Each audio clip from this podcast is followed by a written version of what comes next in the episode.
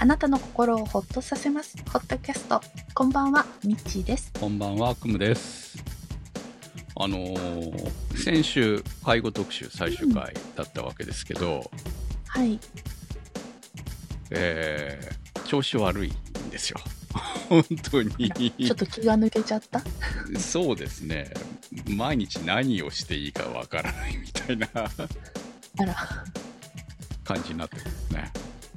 うん意外と、こう、振り返ってみると、長かったっていうのが、こう、改めてうん。分かりましたよね。先週話した感じだとね。まあ、生活の一部だったから余計に、そうなんですよねうん。こう、ある種ルーチンみたいな感じがあったわけじゃないですか。うん。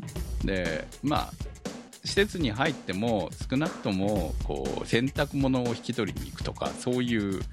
ことはしてたわけなので週に何回かねだからうんそういうのもなくなったと、うん。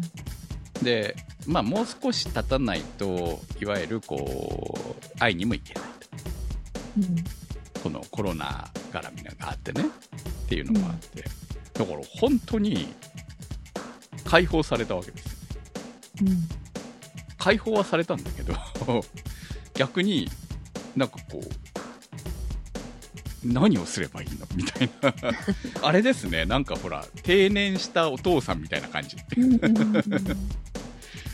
そう家にいるちょっとねなんかねこれで解放されてえ心もうん。なんかねうつ病から解放されるみたいなうん。感じかと思ったら、逆にこれうつじゃないみたいな感じに本当にねやばいなっていう状態ーそん。なね、いきなり社会生活に戻れって言われてもそうそうそうそうそうなん。かねめっちゃぶり返してる感じでね、あなるほど、うん薬はしばらくやめない方がいいですよって先生が言ってたのはなるほどこういうことかって思いましたねうん。ほんとなんかね不安定な感じですねふわふわしてるう感じで、ん。睡眠がこうなかなか取れなかったり逆に昼に寝てしまったりとか、うん。だから夜ちょっと睡眠薬飲んで寝たりとかしてるんでああこうなっちゃうんだなっていうねうん。思いましたね簡単簡単じゃないんだなと思って、うん。うんえーまあそんな感じで結構日中暇してる私なんですけど いやいやなんかね仕事しろよっていう話ですけどいや、でも、ね、そう、少しは休む期間も必要だあーとそうですね。まあいろいろ切羽詰まってなけれこばう、。そう、まあ切羽詰まってないっちゃうん切羽詰まってないんで、こうちょっと少し休みの期間を置いて何か活動を始めたいなとかね、こういろいろ思うんですけど、やっぱこうん。う、そういう意味では簡単にね、いかないのがやっぱこの状況なのかなって思って、そのコロナとかそういう、まあ常にね、ど出るときにはマスクをするしないとかそういう問題も含めてですよ。うん。じゃあイベントやろうとしたらイベントじゃあ出演者マスクするの来てくれる人たちにやっぱしてもらわなきゃいけないよねとかさうん。じゃあもうこうリモートでよくない？とか。うん。じゃあ行今く時はリモー必要トでいいんじゃね？みたいな。ね、そうそう。そうなったら行く必要ないじゃんみたいなのとか。いつもと一緒でしょ？みたいなやつとかさ。なんかこう外に出ることに意味があるのかなって思ってるんだけど、うん。外に行くことでそのよりコロナの問題を実感することになるわけですよね。うん。普段あんまり外に出てなかったからなおさら、うんうん、だから簡単じゃねえないろんなことがって思ってさ。やっぱり社会に出ることが今大事かなと思うんだけどその社会に出ることにいろんなハードルがあるっていうことがこうよりなんか引きこもりになる感じをねうん。感じてるなっていう。はい。あまあそんな話をこの後していきたいと思います、いやそんな話大したことないんだけどね。はい。あということで、今日もホットキャストスタートです。あのー今日ネットフリックスでうん。うん。ちょうどねお昼ご飯を食べてた時に食べようとした時にあのーリビングのテレビでパッパッパーってつけてたらネットフリックスで、アイアンシェフの名前を見たんでおーおと思ってね。以前、こう、海外版、アメリカのテレビでやってたアイアンシェフは見たことがあったんですけど、うん。今回、ネットフリックスオリジナルとして、あフジテレビからライセンスを受けて、また作ってるんですよ、新しいの。新しいそうんそうだ。そうそうそう。US 版のアイアンシェフは前もあったんだけど、うん今回は、うんうんあの、ネットそうね、フリックスが昔、結構昔だよね、そうそうそうアメリカ版って。そう。それもちょっと前、まあ、昔ですよね。そう言ってしまえばね。そうなんですよ。うん昔やってて、そう、アメリカでめちゃくちゃあの、オリジナルのその日本版が大人気で、まあ、それで、10年前ぐらいですよ。あ、そうですよね。だから、そのぐらいうん私も見た記憶はあるんです。BS でやってたから、BS 富士でやってたからさ。私も少し見た。はい。で、なんかちょっとやっぱり、まあ、違うなっていうか、それは当たり前なんだよね。うん違って当然なんだけれども。そう。でも、まあ、今の時代でやるっていうか、あの、オリジナルがやっぱり一番面白かったなっていうところがあって、その後、うん最高だったから。そう、うん。その後作られたフジテレビがやった、その、リメイク版っていうのかな？次のアイアンシェフ。アイアンシェフは非常に面白くなかったから実際視聴率も取れなくて終わっちゃったんですよね。うん。うんっていうのもあって、だからまあ、あの、当然、最初の初代、初初まあ、全員が初代じゃないんだけど、まあ、一番のメインの3人、長くやってた3人がの、その個性が強かったっていうか、あの人たちをやっぱり応援してた感がやっぱあったなと思うので、うん。中の人たち、まあ、鉄人が変わっていけばいくほど、こう、うん。思い入れっていうのは、ね、その人たちが悪いんじゃなくてね、なくなっていくよなっていうのは感じてたんですけれども、ね、主催まで変わっていきましたからね。うんそうそはう。で、どうです？今回のアい。イアンシェフえっ、とね、もう今日私昼に見始めて、えー先ほど全部見終わりました。まさかの一気に。はい、一気見してしまい、ワン、まあ、いわゆるワンクール分一気見してしまいました。はへい。ーあのね、まあ、今、多分フジテレビが作るよりも面白いんじゃないかなっていう感じでしたね。うん。あのね、すごくリスペクトはありました。ほうほもう主催なんて完全に主催でしたから。一応、まうん、えっ、と、老いかな？老いという設定でしたよ。う。うん。日本の。そうなんだ。はい。だから、老いという設定で、ちゃんと、こう、あの、あのセリフが、名台詞が出てきますよね。名台詞以外にも、いろんな、こう、かん、あの、突飛な感じとか、そういうのも全部演じられていたので、うん。非常にそこは、あの、あ、リスペクトあるなっていう感じで伝わってきましたね。まあ、あとはやっぱり、当然現代だからこそっていうのと、あとアメリカだからこそっていう、こう、まあ、ある種多民族国家じゃないですか。うん。だから料理も様々なものがある世界の中で、こう、物語がある、うんストーリーがあるみたいな感じかなっていうふうなのはあったなって思いましたね。うん。まあ、ただね、やっぱほら、シェフそのものに思い入れがないから、アイアンシェフもあくまでも向こう側が選ぶ。まあ、そう、よくよく考えたら日本のね、やつだってそうだったわけですけど、まあ何かの勝ち進んでアイアンシェフになったわけじゃないわけじゃないですか。うん。そあくまでも番組側が用意したアイアンシェフでしかないわけなので、まあだからそことの戦いで、でも、まあ、その実際にね、物語、ストーリー的に考えたら、常に勝ち続けてもおかしいし、負け続けてもおかしいみたいな。で、一うん応アイアンシェフという、鉄人というからにはやっぱり勝たなきゃいけない。う。うん。っていうのも含めてそうね。ちゃんとみんなが納得する。そうそう。演出的演と出だなとか、これは八百長だなっていう、ギリギリのラインで戦わなきゃいけないと思うんですよね、あれはね。うんそうね。だからそこも含めて、こう、まあよくできてると思いましたよ。まあ私が一気見するほどは楽しかった。うん。ただ途中で、まあだれってる感じはあったんで、一気見しない方がいいと思います。こう、一周ずつとか、一日おきぐらいに見てると楽しいかな。さすがに、うんあの、一日で見るにはボリュームありすぎたかなっていうのはそうね。ありましたけど、はい。75分とかなんですよね。いんな、長っ。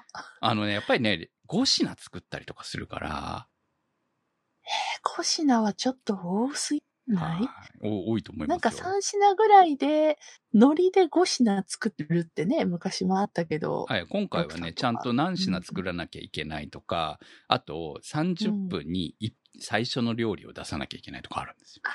なるほど。そう、だからその辺は進化してるんだと思うんですけどね、ルール的にはね。そう。まあ、あの、面白かったんで、まあ、うん昔の料理の鉄人ファンの人は見てもいいんじゃないかとうん。思いますし面、白そはい。あと、まあ、最終話を、ラストバトルを楽しみにしていただければと。う。そうなんだ。ネタバレがあるんで私言いませんけどね。っていうかう、んあの、そういう意味で、ちゃんとリスペクトされている番組だなって思いましたよ。ただ、日本人シェフが一人も出ないのはちょっと寂しかったなって思いましたけどね。そのあ、アイアンシェフ側でも、その、対戦者側でも。でなんかこう、今時日本料理って普通に、あ日本料和食のね技は使われてるんですよ、いっぱい。だから、あ、和食っていうのはちゃんと世界で生きてるんだなっていうのは感じるんだけど、和食の料理人、日本人の料理人は、えー少なくともシェフ側では出てこなかった。対戦者側でも鉄人にもいなかった。中華、中華料理とか韓国料理とかは出てくるんですよ。うん。そっかそっか。まあもちろん中華料理だけしかやってる人じゃないんだよね、全部ね。うんみんな今時の人たちなんで。うん何でもこなす感じで。まあ、いくつかの料理を学んでる人ですよね、当然ね。だから、その中から繰り出す技みたいなところは当然あるんで、まあ、そういうところをこう楽しみに見ればいいのかなとは思いますけど、ちょっとそういう意味では、日本、日本の番組がそうね、元になってる。せっかくのアイアンシェフなんだから、ね。そうそうそう。のに、こう、日本料理の鉄人なり挑戦者なりが出なかったのは寂しかったかなっていうふうに思いましたけど、まあ企画的には多分これで終わらないんじゃないかと思うんで、あの、まあネットフリ、視聴率っていうか、こう配信、評判が良ければまたやったりするので、多分やるつもりでの企画を買ったんだと思いますから、まあそこを期待して、しかもほら、あの、ファイナルシェフかなんかやってましたよね。ネットフリ。あれまさにアイアンシェフのたまさにあれだよね。パクリだと思うんですけど、う んそう。結構好きでしたよ、あ違う、れフ。ァイナルテーブルだっけ？うんあファイナルテーブル。テーブルだったよねテーブルの方ですね。うん。で、あれを私見てて、あ、うん鉄人じゃんと思いながら見てたんだけど、まあ、今回はちゃんとフォーマット丸々借りてるので、まさにアイアンシェフなわけですよ。ちょ。っと演出家的な部そうそうそうそう、分がそういうのも含めて。あるの。が、そうです。うん。で、フォーマット的にはちゃんと審査員が3人いて食べるみたいなパターンはちゃんとしっかりしてたので、うん、やっぱあのパ、あの、あれが見慣れてて面白いなって思いました、うん。本なんか海外の料理コンテスト番組結構好きで見てるんですけど、日本人とか日系っていうよりは日本人だと思うんですけど、出た時に、いまいちこう、もやもや感が残るんですよね。料理作ってとか、そういうのを見てて。うんだから、あ、日本の本当鉄人みたいな人に行って料理を見せつけてほしいっていう。そうだね。とやっぱ思うところはあるせっかくだからってうんうん、うん。なんかね、若い、結そう構、そう。あの、うん前衛的な感じの 日本料理いるのかとな今いるんだと思うんだけどね、そんなのに出る必要うんいやないんだとやっぱそういうの出るのってわ、ね。わ、若い、ね。若い人が多いからっていうのはあるんだけど。そうですね。っていうかね、うんめちゃくちゃみんなタトゥーしてるんですよ。司会の人から何からみんなタトゥーしてる。料理人も全員。う んなんであんなにみんなタトゥーしてるんだろうね、本当にね。あと、うん平気で牛殴る、あの、こう、殺せそうぐらいの腕の人たちが多いですよね。私だってインスタでアメリカのシェフ、あの結構アメリカやヨーロッパのシェフとか、あの料理研究家の人をこう、はいフォローしてるんですよ。あの、アメリカのシェフ、ん私、何をい、誰を一体フォローしたの？みたいなずーっと筋トレしてる動画ばっかり上がってくるとかね。それ3人ぐらい、はい。うん、あの人たち。もう筋肉の映像しか出てこないおかしい や、まあでもね、なんかあのう体力があるから料理は作れるんだな、うんみたいな感じはね、受けるので、うん。いや、面白いですね。いや、海パ海ンならわかるね。けど、いや、でも面白いよ、海外のあの、料理番組はね、本当にね。面白い。はい。うん。あの、ぜひ見ていただければと思いますし、あ、もう一つありました。私、あ、の、以前めちゃくちゃ面白かったって言ってた、あの、シェフは名探偵。私、レシピ本まで買いましたけれど、えうん、ーなんか美味しそうなの、すごいの作ってるもんね。あれ、あれまさにシェフは名探偵のレシピ本からうんですね、最近うん食べてお家でこんなの作れるんだ。作れるのよ、あれ。ミッチーさんならすぐ作れると思いますよ。そんな難しくないと思います。はい。うん。あの、まさに番組で出てきた料理が作れるので。まあ見栄えはともかくとしてね。味はまあまあ見栄えものも素晴らしいです。いや、やっぱりそら本職にはかなわないですからね。いや、でもまあとにかくね、あの、今 Amazon プライムでやってるので、うん。えー無料でへー Amazon プライムに入ってたら、プライム会員なら見れますので、ぜひ、あの、物語も、めシェフは名探偵というぐらい一応、こう、推理物的な部分もあるし、物語も面白くて、料理も美味しそうなので、ぜひ、あの、見ていただければと。これは、あの、損させない。っていうか、うん私2期やってほしいって本当に思ってるのでね。うんうんはい。でそれと一緒にレシピ本ですね。はいはい。レシピ本、ぜひおすすめです。はい。はい。なんか、なんかね、ういう先ほど、うんあの、私、ダメダメで生活を送ってるって言ってる割にはいい話ですね。そうね。食い物の話をしてる時だけは幸せなんですよ。うんあー私はあの、ちょっとこの4日前から、ダイエットを始めましたよ。はい うんだいあの、会社でなんか若い子たちがみんな夏に向けて、夏に向けて始めましたっていう話でおひランチタイムに盛り上がってまして。まあもう6月終わりなんですけどね。はい。もう7月ですよ。はいはい。うん。なんかプールに向けて頑張りますってみんな言ってて、あ、もうここに便乗するしかないって思って、私は特に プールとか行かないですけど、うん、ちょっと、去年よりワンサイズ上がったから、落とさなきゃっていう、あの、固い決意のもと始めました。フィットボクシングに帰ってきました。戻ったんですね。はい。うん、戻ってきました。いいですね、やっぱりね。お帰りなさいって言ってもらえるのがすごい嬉しくて。あうんいや、いや、羨ましいと思いますよ。運動するエネルギーが。クコさんも戻りませんか？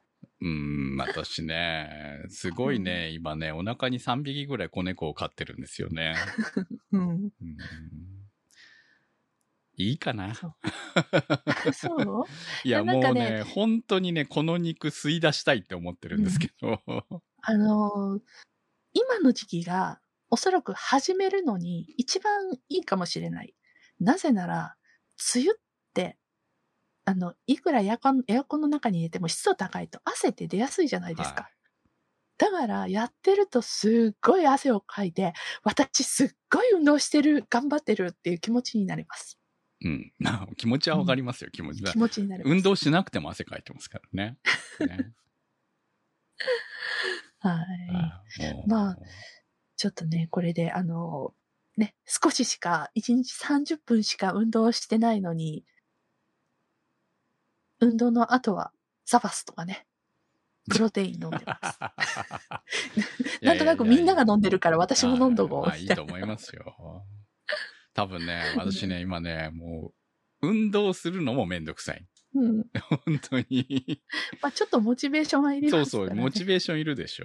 本当にね、なん、なんなんだろう。何をするのもめんどくさい、みたいな。うん。だって、そうね。買い物すらしたくないみたいな。あんまり欲しいものがないって、うん。家族から言われてますからね。あそれは、それはまた。俺があまり欲しい、い今、アマゾン見ても欲しいものがないんだって言ってると、こう、やばいんじゃないのって言われてますからね。いや、今、セールが始まったじゃないですか。だから欲しいものないんですもん、別に。うん。うん。バイクもう一台欲しいとか、そういうのはないことはないですけど、そんな、め、それ夢っぽいじゃないそれって。うん。そんな気軽に買ってましたみたいなことができるものじゃないでしょ？うん。まあできないこともない。まあいいや。まあね、欲しいものが、今、発売延期になったんで、うんだからちょっと夢は遠のいたんで、それを除くと何も今欲しいものが無理やりスクーター買おうかなって一瞬思ったぐらいですかね。梅雨、梅雨はこう、雨だから、雨の時は、こう、濡れてもすぐ出して、走れる、こう、ハンターカブはね、大事に乗りたいからさ、うんうん濡れててもいいみたいな。ちょっと拭いてだ、走りたいみたいな。うん。うん。カッパ着るなり、ちょっとした雨具着て、うんスーパーに行くためだけに、うん。スクーターが欲しいかなとか。いや、でもいらないだろうって言われいらないんですよね。本当にね。そなるほう。ど。そう。なんかね、すごくこう、うん物欲が落ちてる自分がダメなんじゃないかと思って、意外とこう生きてるって感じがする。バロメーターだもんね。そうです。私、結構ね、うん生きてるって感じがするのが物欲出してる時なんで。うん。あ、私もなんかその辺でクムさんのん状態を測ってる部分があるから。はいバイク屋の社長から言われましたもん。うん買わなくていいよ、スクーターなんかって言われてましたから。もう、営業的にはあれだけど、買わなくていいからって言われましたから。本当に。うん、やっぱりね、と思って。いや、絶対止めてくれると思ったんですよっていう話をしながらね。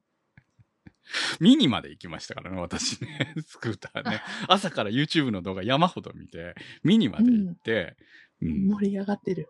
自分の中でね、こう盛り上げていったんだけど、まあ買わなくていいよって言われたら、そうですよねってなるっていうね。まあそんな感じでね、こう、もう物欲があってもみんなが止めてくれちゃうもんだからね。本当に。素晴らしい。私はちょっとセールで、あ、セールだっていう、あの、こうネット、いつものはいはいネットのサイトとか見てると、セールの文字で、あーってなって、そんなに気持ち固まってなかったはずなのに、ポチッとしちゃって、バッグをなんか2つぐらい買っちゃった。ああ、いいですね。なんかこう、そ羨ましいです。そういうい欲が。いや、だって散々どうしようか迷ってたのに、いや、でもいいかなとか思っていたところにセールの文字で、あ、買っちゃうんだ私っていう、ちょっと、まあまだ元気な証拠じゃないですか。かな。まあかストレス発散のどっちかだと思いますけど。あ、でもね、あの、一応ちょっとダイエット始めたんで、はい服は買うのはぐっとはいはい。ああこらえてます。それはいいんじゃないですか？自分のね。そう。目標目標にのためにね。それは正しいと思いますよ。そう。ね、まあ、いつも通り1ヶ月か2ヶ月やって、満足して終了して戻るパターンにならないといいけどなとは思ってるんですけど。うん。今ね、私欲しいもの実は1個だけあるんですよ。あ、あるじゃん。ほん結構悩んでて、う。うん。あ、今回のアイアンシェフにも出てきたんです、実は。そのものが。うんうん何？あのー炭火の、炭火用の、あのーいわゆるこう、こコンロ的なやつうん？えっ、とですね、七輪のうん。業務用みたいなやつ。へえ。四角のやつなんですよ。うんうんうんポーラスセラミックス炭火コンロっていう、1万5千円ぐらいなんですけど、もうだからめちゃくちゃ高いわけじゃないんですよね。うん。手、手の出し、出せるギリギリのか価格でしょ、感じですね。そうそう。まあ、アウトドア用とか考えたらもっと高いのゴロゴロ転がってるんで、うん。うん。あのー以前、キムタクが出演してたドラマありましたよね。ど、どのドラマ？ビストロの。あ、はいはいはいはい。タイトル出てこないけどありましたはねい。あの中で出てきてたやつらしいんですよ、これ。うーん。実際、こう、じ私の記憶にも、炭火焼きをしているシーンの記憶があって、うんうんそこで使われていたやつらしくて、うん。で、まあ、要は、七輪なんで、これを使えば、もう、いちいち洗わなくていいわけですよね。あ、なるほど。あ、七輪って洗わなくていいんだ。うん、普通七輪って洗わないんでしょ？そういえば、なんか、洗うのを見たことないっってていういうか、か、土だか、から、あんまり良くない、水、ねまあ、水かけた状態でずっと置いとくと壊れるやつもあるらしいし、まあ、これセラ、あの、セラミックスなんで、まあそうではないんですけど、まあ、あの、基本、それほど、まあ、ほ中綺麗にして終わりみたいな、多分そんな感じだと思うんうで、まあ、今私が使っている、たあの、いわゆる焼き鳥に使っているやつっうん。て、ステンレスのやつなんで、毎回使い終わったら、畳まなきゃいけないから、綺麗にしなきゃいけないわけですよね。うんうん。そうね。で、それが、その焚き火を、焚き火じゃない、あの、焼き鳥するときに非常に毎回めんどくさいわけですよ、翌日。うん。で、料理するとき、まあレストランとかによく使われてるみたいなんですけど、実際に、このう、ん。そのまま置きっぱなしにしてあるわけですよね。で、中に炭入れて炭を起こして使うみたいな感じの代物なので、うん。これいいなとデザイ。ンがちょっとおしゃれだよね。そうそう。で真、見てます。そうそう。今回、これの長いバージョンが使われてたんですよ。うんそのアイアンシェフの中でも。だから、普通に備長炭入れて使ってるみたいなんですね。料理の使う人たちが。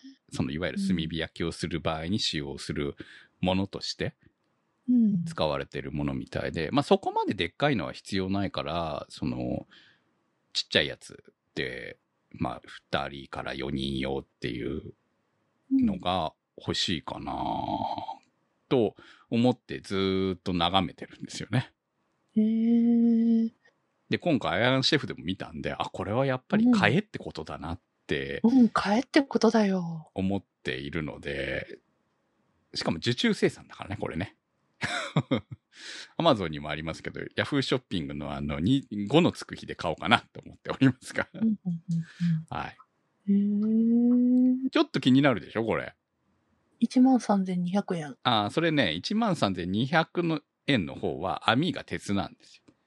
14,300円の方はステンレス網付きなんですよ。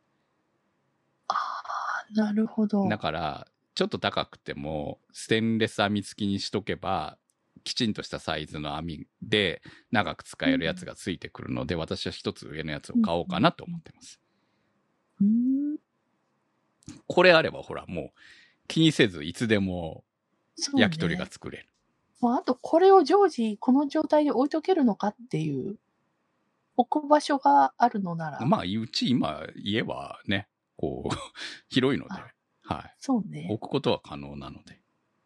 へえ。折りたたんこれ買うしかないじゃん？そうなんですよね。いや、買おうかなって思ってて。これからちょうどね、夏に向けて。まあほら、年中使ってるからさ、炭焼きはさ、そう使ってるんで、うち、まあまあ、あっても無駄には絶対ならないのは分かってるんで。だってもうそれだけ炭焼きやってる実績があるんだからさ、初めてでこれを買うのはちょっと、そうですね。うん、ねあれです。続けるかどうかわからずにっていうのはそうそうもったいない気がするけど。そうなんですよ。うちはまあ確実に使うのは分かってるんで、炭だって、うんあの、10キロ買ってますから、最近は。うんだから、まあ全然使うのは分かってるんで、うんだから、まあ、買おうかな。まあ、七最初はね、七輪で探してたんだけど、七輪も、おね、ちゃんとしたやつだと結構なお値段するんで、え、うんそれだったら2倍するけど、こっちでいいんじゃないみたいな感じがあってね。うんで、あとどうせうち焼き鳥がメインなんで、横がこう広い方がいいなとかね、いろいろ考えたら、これが理想なんじゃないかな。本当はもうちょっと長いのが欲しいけど、さすがにそこまでなったら、焼き鳥屋できちゃうじゃん、みたいな感じになるんで、そうね 焼き鳥屋やらないしな、とか思って。で あ、これ、焼き鳥用はやっぱり網で焼くんですね。あのね、うん。そう、横幅が長いやつもあるけど、結局やっぱり網が落ちないんですよ。そうね。あとね、これ探してた時あのくるくる問、題があるもんね。そうそう、これ探してた時に、ステンレスで作られた、ようん本当に焼き鳥屋にありそうなやつも見つけたんですけど、値段も大して同じぐらいで。うんでもそれ買ったら本当焼き鳥にしか使わないなと思って。そうね。そう。あ、サンマもいいのもいいね。うん。だからね、焼き鳥用だけって考えると、で、しかもその細長い感じは、使うかなっていう、まあ焼き鳥メインとはいえですよ。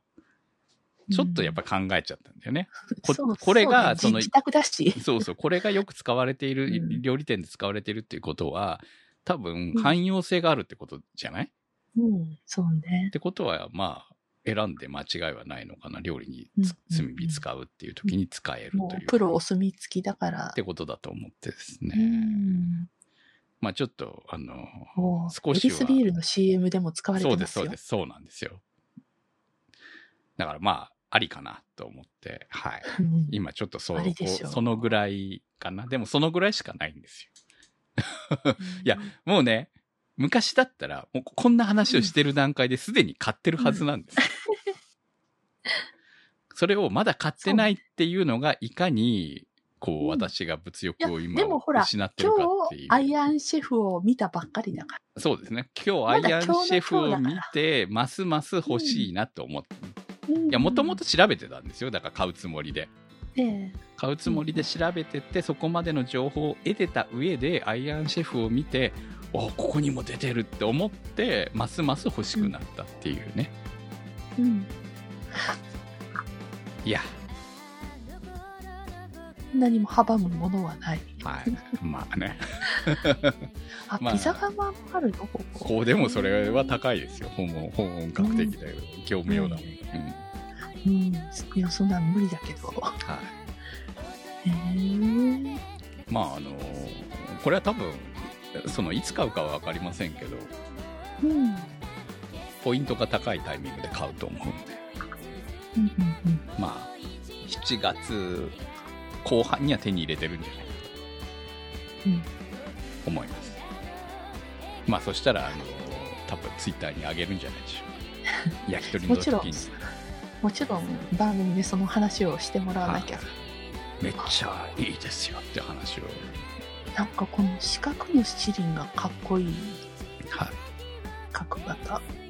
あのね、うん七輪、ちゃんとレビュー見といた方がいいですよ。あ、ダメなんだこれっていうのがわかる。だ、ダメだな。はい、ダメなのもありました。見てたら、あ、これでいいかなって思ったら、レビューがめちゃくちゃで、あ、これ絶対買っちゃダメなんだなって思って、うん角型七輪をね、最初買うつもりだったんですよ、私もね。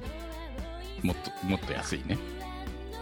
でも結局、どうせ高いのが欲しくなるのは分かってるんで、うん。もう、高いっつってもね、買える価格帯ですからね。うん。はい。まあ、これは、近いうち買いますよ。はい。はい。まあ、届くのもしばらく先にはなるので。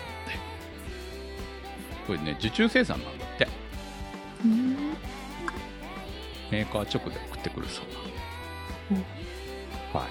あのーサイトに貼ってます。はい。なるほど、これかって思ってます。いいと思いますね。はい。これがキムタク使ってたのか。そうです。これ、キムタクが使ってたやつです。はい。私、あのドラマも大好きだったんでね。うんはい。結局最後まで名前が出てきませんでしたけど。はい。はい。ということで、ポッドキャストは原作サイトで HOTCAST と入れていただくと出てきます。今週のホットキャストはスイスさん、チョチョさん、立ち切れ線香さん、猫ひたさん、マキさん、怪しいたぬきさん、スーギーさん、てる兄さん、なっかんさん、いけちゃんさん、にわっちさん、ダイさん、長通りさん、画伯さん、コールドサンドさん、紫のサルスベリさん、バミペさん、ミーヤさん、のぼるパンダさんのサポートにてお送りしました。番組のサポートありがとうございます。グランメゾン東京でしたね。思い出せましたね。はい。はい。好きだったのにタイトル思い出せないっていうね。うん はい。はい。それではまた来週。さよならさ。よなら。